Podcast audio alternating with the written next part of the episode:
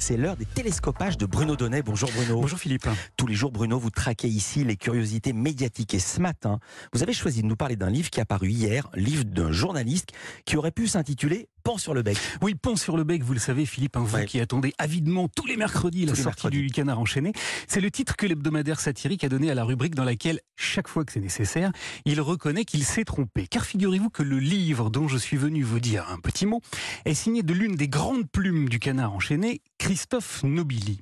Et ce qu'il y raconte est très précisément l'affaire d'une faute. Une faute commise par son propre journal, comme il l'a confié hier soir sur le plateau de France 5. C'est une histoire euh, de, de dingue. hein. C'est pour ça que aussi je la raconte parce qu'on peut pas garder ça pour soi. On peut pas garder euh, les coulisses de cette histoire. Alors l'histoire que révèle Christophe Nobili est assez incroyable, car il a découvert que l'épouse de l'un des dessinateurs les plus emblématiques du canard enchaîné, il s'appelle André Escaro, avait bénéficié pendant 25 ans d'un emploi totalement fictif au sein du journal. Et Eh oui, ça nous a coûté 3 millions d'euros avec les charges pour le, pour le journal. D'après Christophe Nobili, cette dame était déclarée en tant que rédactrice et elle disposait même d'une carte de presse. Seulement voilà, elle n'a jamais écrit la moindre ligne dans le journal ni effectué le plus petit travail. Alors c'est un problème et un problème de taille parce que Christophe Nobili n'est autre que le journaliste qui a révélé dans les colonnes du Canard enchaîné, c'est pas de bol, l'affaire de l'emploi précisément fictif de Pénélope Fillon, l'affaire Ah oui. qui a fait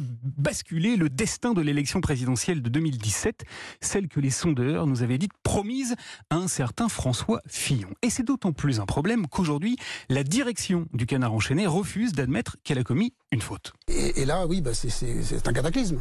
Moi, moi, le journal, enfin, le canard enchaîné, c'est un peu toute ma vie, c'est ma maison.